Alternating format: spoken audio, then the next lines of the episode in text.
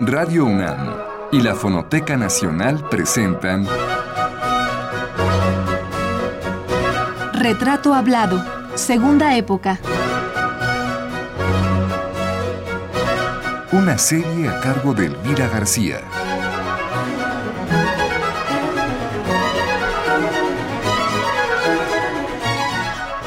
Eulalio Ferrer, segunda parte.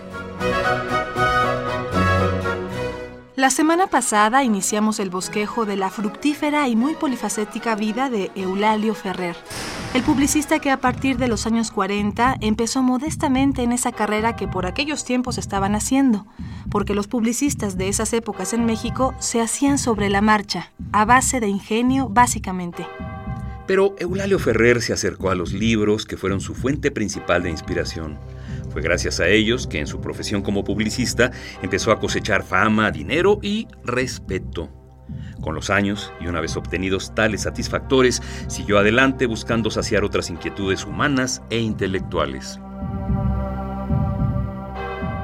Así se internó en la lectura de textos literarios y de historia, lo cual lo llevó hacia la escritura de sus propios libros, que hoy suman más de 30. Muchos de estos volúmenes Ferrer los ha dedicado a reflexionar acerca del tema de la comunicación y la publicidad, pero también ha creado obras literarias como la que se presentó en noviembre del año pasado y que se titula Háblame en español, una novela amplia, rica en imágenes de experiencias vividas por él en distintas partes del mundo, una novela en la que don Eulalio nos lleva por momentos de su historia personal y de la que en el siguiente programa daremos a conocer algunos fragmentos.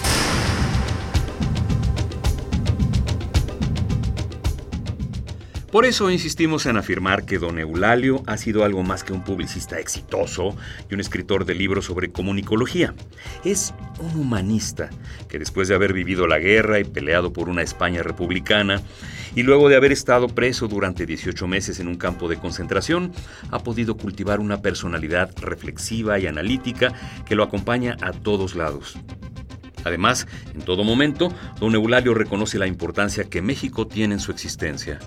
Por ejemplo, cuando recibió la condecoración Miguel Hidalgo y Costilla, entregada por el Congreso del Estado de Guanajuato, el 28 de octubre de 2005, don Eulalio dijo las siguientes palabras. En lo que a mí personalmente respecta, desearía dominar todas las formas y esencias de la gramática, de la gratitud para expresar la que íntimamente me invade al recibir, por designio de este H Congreso, la condecoración Miguel Hidalgo y Costilla, figura señera del México independiente. El asombro convocado por ella me remite inevitablemente a los primeros días de mi estancia en México, en ese encadenamiento forzoso y desconocido de los acontecimientos que marcan el destino humano, de lo imprevisible a lo probable, entre los vaivenes de la esperanza y los de sus expectativas, sabiendo que vivimos de aproximaciones entre el más y el menos, de lo supuesto a lo manifiesto. Y añadía en aquel acto solemne don Eulalio. Habíamos encontrado asilo en un país en el que la hospitalidad generosa es una religión, tras de la derrota republicana en una España trágica, enfrentados hermanos con hermanos. La mayor desgracia que puede concebirse. México borró o atenuó las tinieblas y los resentimientos provocados por esa guerra y derramó sobre nosotros el bien que más apreciábamos, la libertad, lema cervantino en las páginas del hidalgo Don Quijote de la Mancha. Estábamos en el lima y la edad en que las opiniones se convierten en convicciones. Y con la apreciada libertad, México nos mostró un código de saberes y deberes para reconstruir nuestras vidas, con sus empeños y desempeños. Pero detengamos aquí la lectura del discurso de Eulalio Ferrer y escuchemos la charla que con él sostuvimos. Don Eulalio, que salía de una enfermedad bronquial por aquellos días de la entrevista, nos relata su arribo a la Ciudad de México y sus primeros trabajos en el mundo de la publicidad. Y entonces ya llega usted a la Ciudad de México seis meses después de, de haber llegado al Istmo con toda la familia. Correcto. Empieza usted en el periodismo. Dice usted que no le gusta mucho el periodismo que se hacía en ese tiempo en, en el Universal, que era... Digo, el, el medio. El, medio. El medio. Porque no pudo haberse quedado usted como periodista y no quiso. Sí, porque creí que éticamente yo no resistiría las exigencias del oficio, tal como se practicaba en México o en la mayor parte de los periódicos de México. Y a veces sigue practicándose. Bueno, eso ya... Esa es mi opinión. Bueno. Pero, ¿cómo se empieza usted a construir profesionalmente como persona? Bueno, primero estudio México y me entiendo a México de tal manera que leí hasta México a través de los siglos, pero me leí a Pereira, a Vasconcelos, a todos, a Martín Luis Guzmán, me leí las memorias de Pancho Villa, etcétera, etcétera. Y uno de los anunciantes de mi revista me ofreció que yo le llevara su publicidad en las tardes, porque él necesitaba a alguien que promoviera su negocio, que era de productos eh, alcohólicos, un producto que en México se llamaba habanero y que venía a ser un ron con sabor más suave. Y empecé a practicar la carrera de publicista, estudié los que había entonces. ¿Había algunos Sí, había dos o tres libros. Muy poco, ¿verdad? Uno de, de Elías Padre eh, y otro del caballero eh, no sé cuántos, que fue uno de los pioneros de la publicidad. Es decir, me agenté las fuentes de información y me sirvieron para ganar la, el concurso que se convocó por Casa Madero, que era la industria más importante en el orden vitivinícola, en Parras, Coahuila. Eh, allí me desplazo, me tengo que desplazar casi dos veces al mes por carreteras malas, por aviones todavía bimotores, etcétera. Pero eh, mejoré mi, mi nivel económico de vida, me pude comprar un, un automóvil usado y ya eh, ejerciendo el cargo este en las tardes eh, y participando en el concurso de Casa Madero eh, y al ser elegido publicista de Casa Madero pues me atengo ya a un régimen estrictamente profesional es decir tengo oficinas en, las calles de Tacubaya y desplazamientos a, a Parras, Coahuila, que son 1.200 kilómetros de distancia.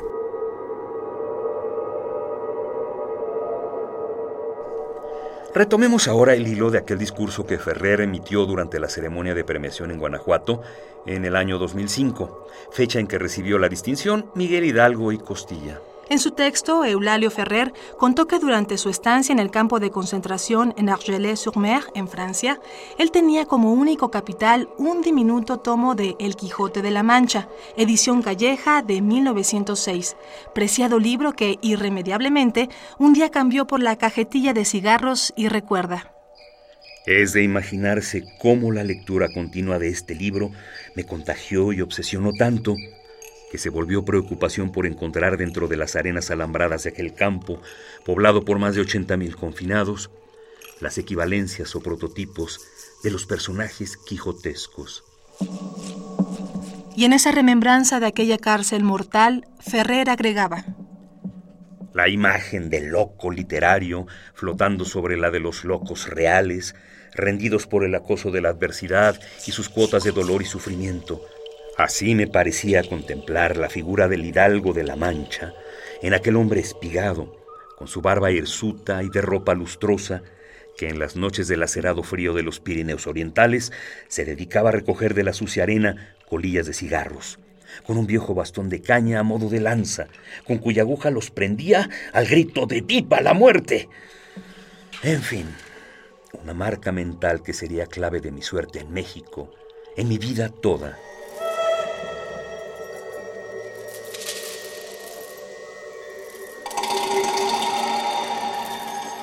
Pero volvamos otra vez a la charla con don Eulalio, quien nos narra cómo después de su incursión exitosa como creador de eslogans comerciales y habiendo rechazado el mundo del periodismo mexicano, tal y como éticamente se ejercía en esa época, se concentra definitivamente en el campo de la publicidad para empresas de productos vitivinícolas, como Casamadero y otras, y más tarde va acercándose a la radio mexicana, donde funda algunos programas y luego su propia empresa publicitaria.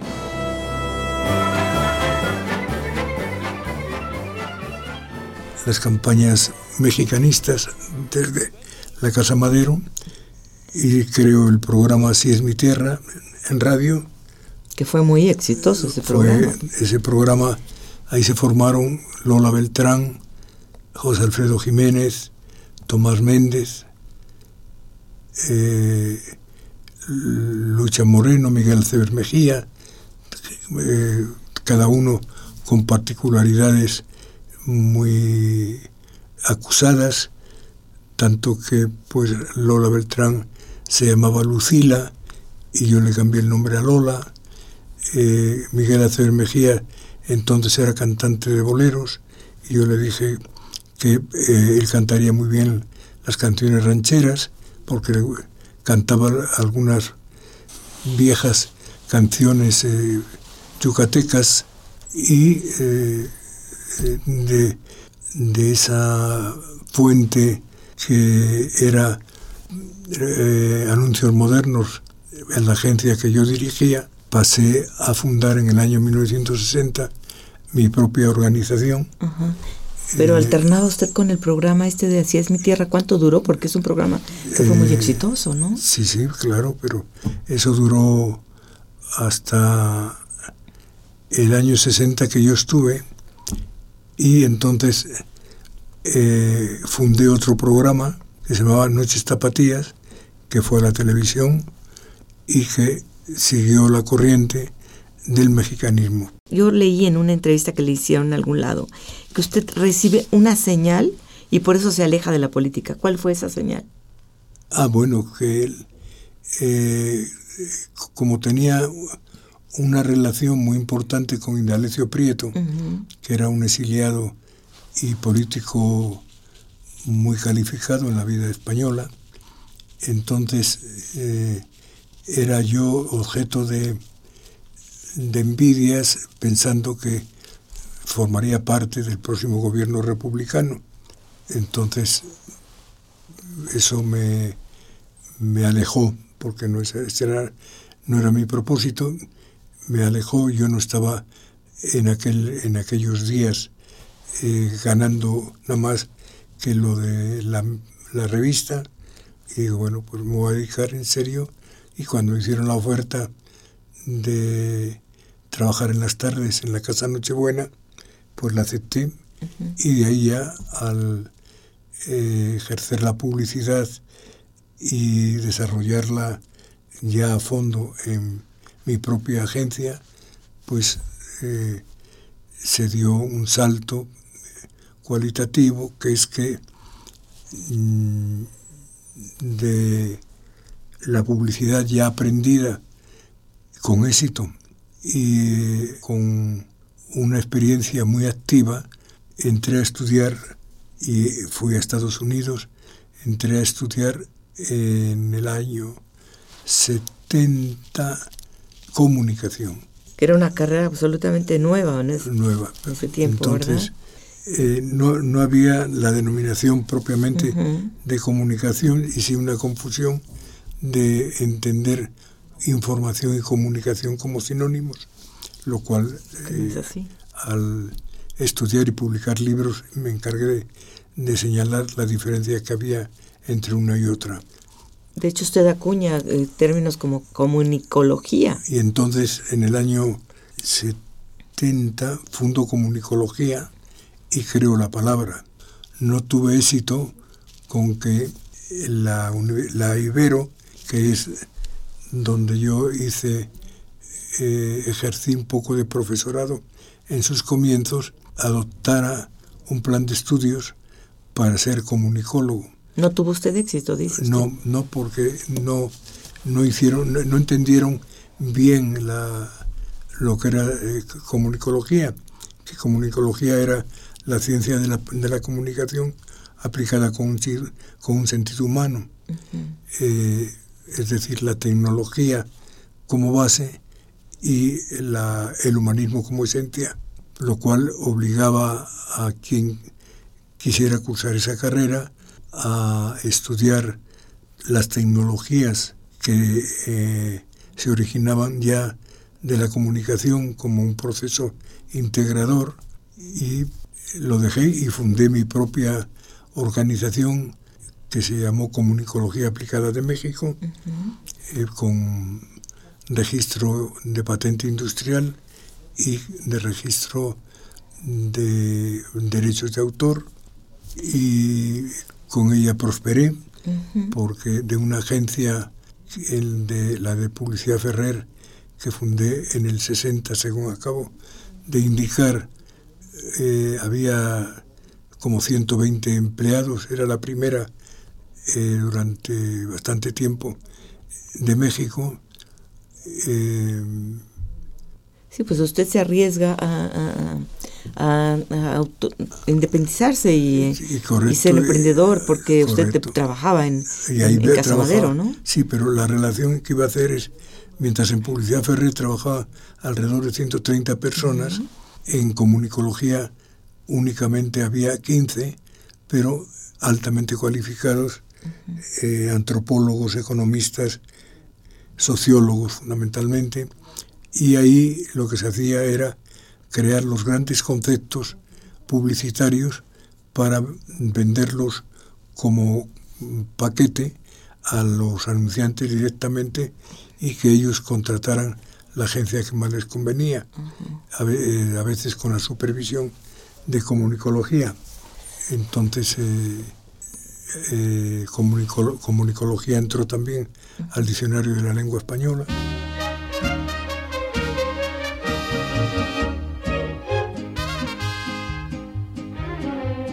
Altos de Jalisco, qué bonito, qué rechules esa tierra donde yo mero nací.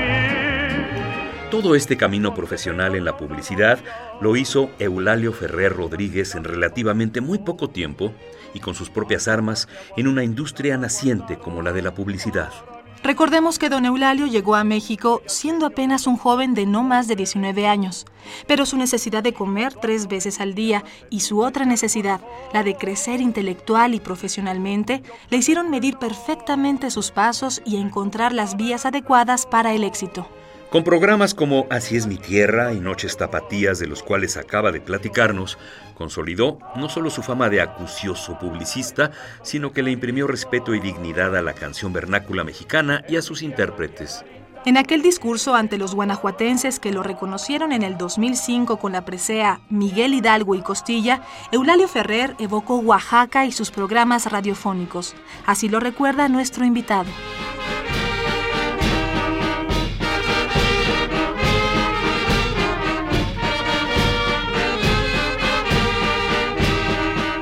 Los primeros meses de nuestra estancia en México nos llevaron a Oaxaca, dulce en clima, rica en cortesía, deslumbrante en su refinado barroco, sabrosa en los siete moles de sus siete valles.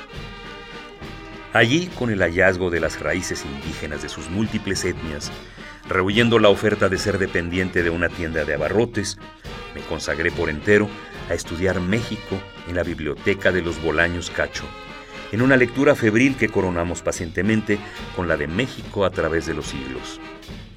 Tarea subyugante para quien acababa de llegar a una tierra de pulsaciones entrañables de arraigo, de voces suaves y ritmos melódicos, ese México de los murales pompeyanos, de ritos religiosos, estallante en colores, himno de sensibilidad humana y de manos fraternalmente abiertas. Y rememoraba don Eulalio en su discurso. Si la lectura obsesiva del hidalgo Don Quijote de la Mancha en los campos de concentración quedó sembrada en los pliegues imborrables de nuestra memoria, la primera visión de México quedó en ella como simiente existencial. El México de las muchedumbres y soledumbres, la definición de Octavio Paz. Y agregaba. Una doble impresión, ya hecha conciencia de destino, nos conduciría desde los recintos de la profesión publicitaria, medio, no fin, a promover, junto a una mexicanización del oficio, las vetas y las manifestaciones de su rico folclore, como los programas radiofónicos y televisivos de Así es mi tierra y Noches Tapatías, dirigidos por los compositores de auténtica tradición nacional e internacional, Tata Nacho, Mario Talavera, Alfonso Esparza Oteo, Manuel Esperón. De tal modo, dimos carrera y nombre artístico a Lola Beltrán, Lanzamos a la popularidad a Miguel Aceves Mejía, a Amalia Mendoza, la Tariacuri, a Cuco Sánchez, a Tomás Méndez y a mi querido ahijado, el guanajuatense José Alfredo Jiménez. En las giras nacionales de Así es mi tierra visitaríamos varias veces este Guanajuato que arrebató nuestro corazón con la calidez de sus gentes, con el fervor de su mexicanismo, con el encanto visual de su geografía urbana y de sus paisajes amorosos. A este Guanajuato cuya historia es eje fundamental de la historia de México. Este país de insurrecciones y resurrecciones, donde el asombro es lo más natural.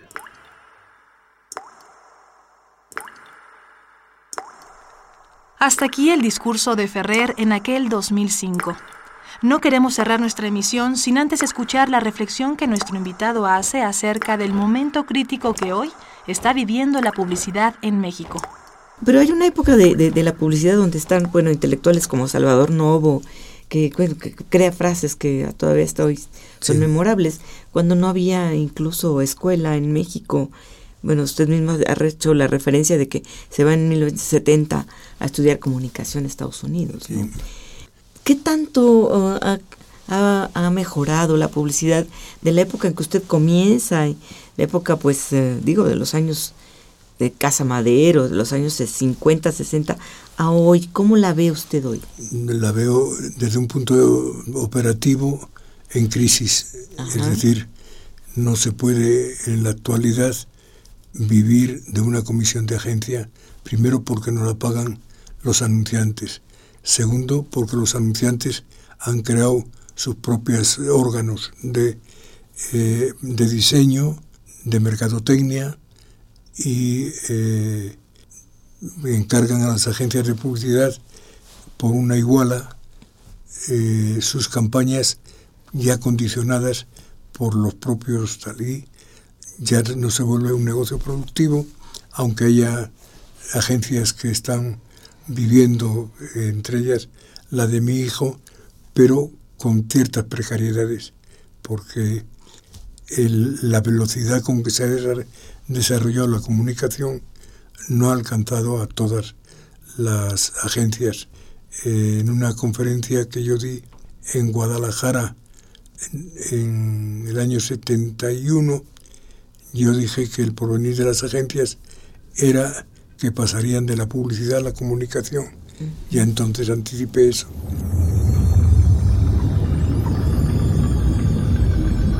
Esta fue la segunda parte de la serie dedicada al publicista y escritor Eulalio Ferrer. Le invitamos a escuchar la tercera y última el próximo lunes en punto de las 6 de la tarde. Hasta entonces.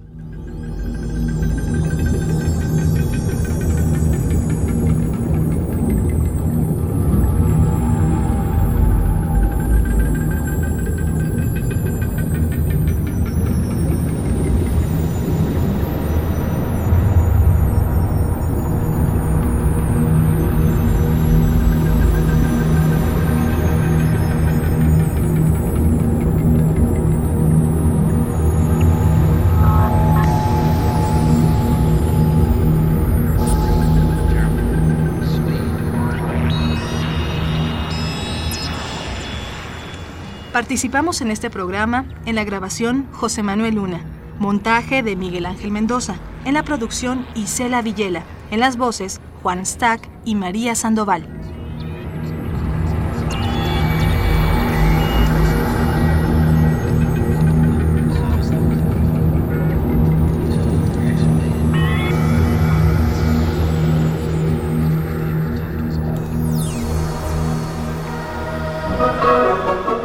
Radio UNAM y la Fonoteca Nacional presentaron Retrato Hablado, Segunda Época. Una serie a cargo de Elvira García.